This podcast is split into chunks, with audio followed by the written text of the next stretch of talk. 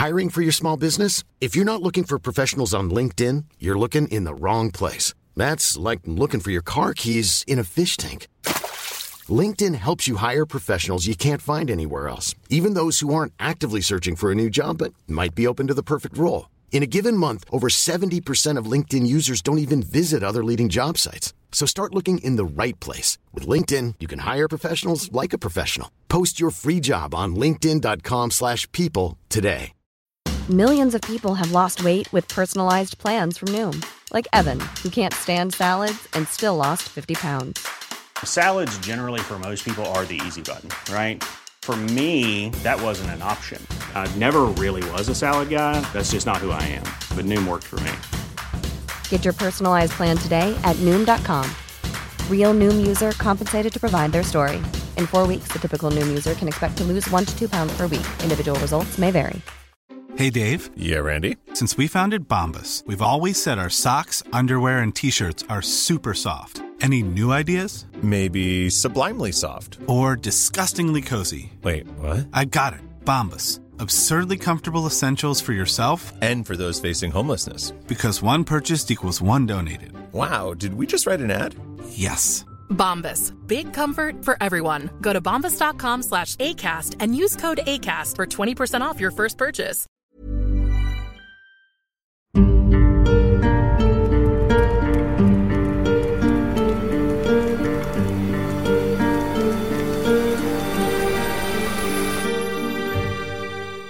Bonjour et bienvenue dans ce nouveau Curiosity. Aujourd'hui, on s'attaque à un anneau en or dont le porteur aurait été maudit. Et même s'il ne s'agit pas de l'anneau unique, celui-ci l'a peut-être inspiré. Il s'agit de l'anneau maudit de Sylvianus, appelé aussi plus simplement l'anneau de Sylvianus, ou encore l'anneau de Vine. Ce dernier nom lui a été donné puisqu'il se trouve aujourd'hui dans le manoir de Vine, dans Lampshire, en Angleterre. Là-bas, depuis 2013, vous pouvez vous rendre dans une pièce appelée The Ring Room, pour y observer une bague en or, accompagnée de la reproduction d'une plaque, ainsi que d'un exemplaire original de The Hobbit, de Tolkien. Et là, si vous êtes un tant soit peu curieux, vous vous demandez sûrement pourquoi avoir réuni ces trois objets dans la même pièce. Eh bien, nous sommes là pour ça, je vais donc tout vous raconter. En 1785, près des ruines de la ville romaine de Calieva Atrebatum, non loin de Silchester dans le Northamptonshire, un fermier labourant son champ trouve un anneau et le ramasse. Il s'agit d'une bague en or composée d'un cercle à facettes de 10 côtés, avec un chaton carré. Sur le cercle et le chaton sont gravées des inscriptions en latin, ainsi qu'un portrait. Mais ça, on y reviendra un peu plus tard. L'année suivante, l'anneau se retrouve exposé à la Society of Antiquaries, à Londres. Le propriétaire de l'anneau est alors un certain Lord Arden. On imagine très bien que le fermier a dû lui vendre cet anneau pour se faire de l'argent. Mais après un bon moment de présence dans cette exposition, on perd la trace de ce bijou. Il ne fera parler de lui qu'un siècle plus tard, vers 1880, alors qu'il est entré dans la collection privée d'une nouvelle famille, la famille Chute. Son retour sur le devant de la scène sera dû à la découverte d'une étrange plaque de plomb au temple de Nodens sur le site romano-britannique de Lydney Park, dans le Gloucestershire. Et c'est Chalonneur William Chute, alors propriétaire du manoir The Vine, qui sera le premier à faire un lien entre cette fameuse plaque et la bague qui est dans la collection familiale. Lorsqu'il en entend parler, en 1888, il est alors en train d'écrire un livre nommé A History of the Vine in Hampshire. Il sera alors le premier auteur à émettre l'idée que la plaque de plomb et sa bague en or sont étroitement liées. Mais alors, quel est ce lien? Eh bien, la bague en or que la famille Chute a finalement récupérée est en réalité une chevalière. D'ailleurs, d'après les experts, il pourrait même s'agir d'une chevalière de pouce qui se mettait au-dessus d'un gant. Et comme je vous le disais plus tôt, sur le chaton, on peut y voir une inscription gravée en miroir. On peut y lire Vénus. Évidemment, cette inscription est donc en miroir, car cette chevalière devait servir à cacheter des lettres, et par conséquent, une fois trempée dans la cire et apposée sur le papier, Vénus se retrouve dans le bon sens de lecture. Le visage de profil pourrait être une représentation de la déesse, mais ça n'a jamais pu être prouvé car elle n'a jamais pu être associée à une autre représentation de la déesse Vénus. Il pourrait très bien s'agir du profil du propriétaire de la bague. Mais ce n'est pas cette partie-là qui a créé un lien entre la bague et la plaque. Non, le véritable détail qui intrigue se trouve sur le cercle. On peut y lire la gravure suivante, et ce, dans le bon sens de lecture. Seniciane vivas in de. Or, cette phrase en latin comporte deux anomalies. On pourrait même dire deux fautes d'orthographe. On suppose que la phrase correcte devait être Seniciane vivas in Deo. Cette phrase pourrait se traduire par Seniciane puisses-tu vivre en Dieu? Cette formulation est assez commune chez les britannico-romains récemment convertis au christianisme, et on la retrouve beaucoup sur les bijoux datant du IVe siècle. Et c'est là qu'on en revient à la plaque. De son côté, voici ce qu'on peut y lire. Devo nodenti. Silvianus anilum perdetit demediam partem donavit nodenti inter quibus nomen seniciani. Nolis petmitas sanitatem donec perfera usque templum dentis ce qui donnerait à peu près ça en français. Dieu Nodens, Silvianus a perdu une bague et en fait don de la moitié à Nodens. Parmi ceux nommés Seniciani, n'accorde pas la santé jusqu'à ce qu'il soit retourné au temple de Nodens. Oui, il s'agit bien là d'une demande de malédiction au dieu Nodens. Pour vous la faire simple, Nodens est un dieu celte, associé à la guérison, à la mer et aux chiens. Il semble aussi être l'ancien roi du royaume des morts. Mais ici, c'est son statut de dieu de la guérison qui est invoqué, pour maudire un certain Sénitiani. Et ce genre de plaque n'est pas une première, ça porte même un nom, elle s'appelle des tablettes de défiction. Ce genre de tablettes, on en a trouvé des milliers à travers l'Europe. Mais j'avoue qu'il y en a une qui est plus connue que les autres. Celle-ci a été trouvée à Chypre et on peut y lire Puisse ton pénis te faire mal quand tu fais l'amour. Oui, c'est le meilleur exemple de malédiction que j'avais sous la main. Quoi qu'il en soit, cette tablette de défiction en plomb trouvée au temple de Nodens mentionne le vol d'une bague, mais aussi une malédiction en direction d'un certain Sénitiani, qui semble avoir volé le bijou. Or, une bague portant le nom de Sénitiane a été retrouvée à 160 km de distance. Et forcément, ce cher Charlonneur William Schutt a immédiatement fait un rapprochement entre le nom de Sénitiani de la tablette et Sénitiane de la bague. Si le prénom du voleur était bien Sénitiane en breton, pas étonnant que le romain, lui, ait pu l'écrire Sénitiani, ou peut-être est-ce une autre faute d'orthographe sur la gravure du bijou. De plus, qu'il s'agisse d'un romain ou d'un breton, le nom Sénitiané ou Sénitiani n'est pas très répandu. Du coup, dans son livre, le propriétaire du manoir The Vine, lui, affirme que la bague et la tablette parlent de la même personne. Millions of people have lost weight with personalized plans from Noom, like Evan, who can't stand salads and still lost 50 pounds. Salads, generally, for most people, are the easy button, right? For me, that wasn't an option. I never really was a salad guy. That's just not who I am. But Noom worked for me. Get your personalized plan today at Noom.com. Real Noom user compensated to provide their story. In four weeks, the typical Noom user can expect to lose one to two pounds per week. Individual results may vary. I'm Sandra, and I'm just the professional your small business was looking for. But you didn't hire me because you didn't use LinkedIn jobs. LinkedIn has professionals you can't find anywhere else, including those who aren't actively looking for a new job but might be open to the perfect role, like me. In a given month, over 70% of LinkedIn users don't visit other leading job sites. So if you're not looking on LinkedIn, you'll miss out on great candidates like Sandra. Start hiring professionals like a professional. Post your free job on linkedin.com/people slash people today.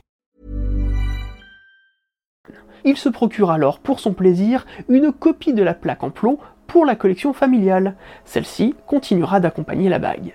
Toutefois, ce lien possible entre la bague et la tablette ne fait pas beaucoup d'émules, et au moment de la sortie de ce livre, personne ne fait de recherche à ce sujet. Malgré tout, Sir Charles Lénard Chute, le fils de Charles Honneur, lui est resté intrigué par le lien que son père a mis en avant dans son livre. Il tente d'intéresser les spécialistes à pousser les recherches en correspondant, par exemple, avec l'archéologue et historienne de l'art britannique Jocelyn Toynbee.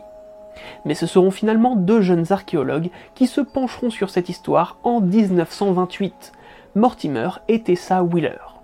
Ils obtiennent alors l'autorisation durant deux étés de travailler sur le site archéologique où a été trouvée la plaque de défiction. Le couple Wheeler affirmera que la bague et la tablette ont bien un lien, puisque les deux sont datés de la même époque, même si à l'heure actuelle il n'y a aucune preuve factuelle. Leur théorie est la suivante. Sénitiané ferait partie de ces Romains présents en Angleterre, qui se sont convertis sur l'île. La présence à la fois d'une déesse romaine et de la mention de Dieu s'expliquerait alors. Mais lorsque l'on est propriétaire d'une telle bague en or au IVe siècle, il est assez rare de voir des fautes d'orthographe dans la gravure. L'idée est donc que Sénitiané n'est pas le propriétaire d'origine. Ils imaginent alors qu'un Romain du nom de Silvianus se soit rendu au temple de Nodens, où il y avait des termes pour se détendre. Ce Romain avait une chevalière, avec le nom de Vénus gravé dessus, qu'il a évidemment laissé de côté avant d'entrer dans l'eau. Sénitiané en aurait alors profité pour la lui voler. Il a alors rapidement fait graver à son nom, accompagné d'une grâce à Dieu, pour se protéger, que ce soit contre une malédiction qu'il sentait venir étant au courant de l'usage des tablettes de défiction, ou contre le fait d'avoir le nom d'une déesse romaine sur un bijou alors qu'il était lui-même devenu chrétien. Mais malgré cette théorie qui aujourd'hui encore est majoritairement partagée, l'historien Arnold Joseph Toynbee, lui, émettra la théorie en 1968 que le propriétaire de la bague était bien sénitiané, qu'il était chrétien et qu'il a fait ajouter le chaton au nom de la déesse par-dessus la bague pour exprimer sa foi en l'amour la déesse Vénus étant alors le meilleur choix d'iconographie. Le haut de Déo se trouverait alors sous le chaton. À vous de nous dire quelle théorie vous préférez. Mais après tout ça, vous devez sûrement vous demander où est le lien avec Tolkien? Eh bien, durant leur campagne de fouilles, le couple Wheeler a fait appel à deux collègues d'Oxford pour les aider dans leurs tâches. Robin George Collingwood, archéologue, historien et philosophe, devra travailler sur les inscriptions de différentes tablettes découvertes sur le site. Et John Ronald Reuel Tolkien, professeur de littérature anglo-saxonne et celtique, sera lui chargé de détailler les identités des divinités évoquées sur le site, et en particulier le dieu Nodens. Et vous l'aurez compris, il s'agit bien là de Tolkien, l'auteur, entre autres, de Bilbo le Hobbit et de la trilogie du Seigneur des Anneaux. Pour être tout à fait franc, on ne sait pas à quel point les travaux avec le couple Wheeler ont pu affecter l'œuvre de Tolkien. Mais voici quelques éléments qui ont fait se poser la question sur le fait que l'anneau unique ait pu être inspiré par l'anneau de Sylvianus. On estime que la forme définitive de Bilbo le Hobbit date de 1928-1929, soit pile les années où il travaillait avec les Wheeler, alors qu'il ne sera édité qu'en 1937. La bague a changé de propriétaire plusieurs fois sans que l'on arrive forcément à retrouver sa trace, comme l'anneau unique qui a sa volonté propre pour changer de propriétaire. Sylvianus et Gollum perdent tous les deux une bague en or qui leur est dérobée par une personne dont ils connaissent le nom. Dans le premier cas, c'est et dans le second, Bilbon Saquet. Dans les deux cas, on considère que ce bijou est maudit. Le site de fouille, où travaillaient les Wheeler, est criblé de tunnels et de grottes. Il s'agit de mines de fer romaines creusées sous le temple de Nodens. Et durant le Moyen Âge, les locaux ont surnommé ce lieu Doft Hill, la colline du nain. La légende voulait que ce soit des nains qui aient creusé ces tunnels. On suppose que ce lieu a également inspiré certaines descriptions de la Terre du Milieu, comme les mines de la Moria.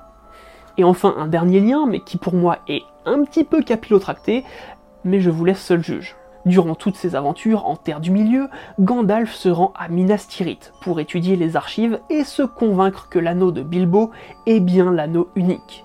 Certaines personnes y voient là l'image de Tolkien fouillant dans les archives d'Oxford pour tenter de prouver que la bague est bien celle évoquée sur la tablette. Et à partir de tout ça, le lien entre l'anneau unique et l'anneau de Sylvianus a été confirmé. Le docteur Lynn Forest Hill de la Tolkien Society a déclaré il est donc particulièrement fascinant de voir la preuve physique de l'anneau de Vine avec ses liens avec Tolkien à travers l'inscription l'associant à une malédiction. Et comme je vous le disais, l'anneau de Sylvianus est aujourd'hui exposé au manoir The Vine. Il se trouve donc aux côtés de la copie de la tablette de défiction et d'une édition originale de Bilbo le Hobbit. Toutefois, il ne faut pas oublier que Tolkien lui-même n'a jamais confirmé que l'anneau et les recherches faites à partir de cet objet ont été une source d'inspiration pour son œuvre. D'autres sources, comme l'opéra de Wagner L'Anneau de Nibelung, inspiré lui-même d'histoires d'anneaux germaniques et scandinaves, restent une source plus sûre que ce travail tardif autour de l'anneau de Sylvianus, qui arrive très tard dans l'écriture du Hobbit.